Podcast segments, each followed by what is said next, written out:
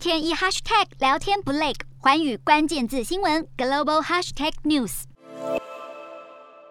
阵阵浓烟直达天际，伴随消防警铃大作，乌克兰东部大城利维夫遭俄军发射导弹，其中四枚飞弹击中了区内的军事基础设施。俄军同时也向东部顿内茨克和卢甘斯克地区开火，摧毁了三十二栋住宅大楼。不过，乌军屡传捷报，十五号击中了十一个俄罗斯空中目标。且在东部顿巴斯地区击退了十七次攻击，并摧毁数辆俄军坦克和军车。乌克兰军队也陆续夺回北部地区领土。乌克兰国防部估计，自俄罗斯入侵乌克兰以来，俄军已经折损了两万七千四百名士兵、两百架飞机、一千两百二十辆坦克和一百六十四架直升机。美国驻基辅大使馆十五号表示，乌克兰已经在前线部署许多新的美国 M 七七七榴弹炮，且华府几乎已经全数交付原定提供的九十门火炮。这是美国最近为乌克兰武装部队提供八亿美元援助计划的一部分。乌克兰当局也透露，取得这场战争胜利秘诀，除了西方不断援助的重型武器，对俄罗斯的真正石油禁运，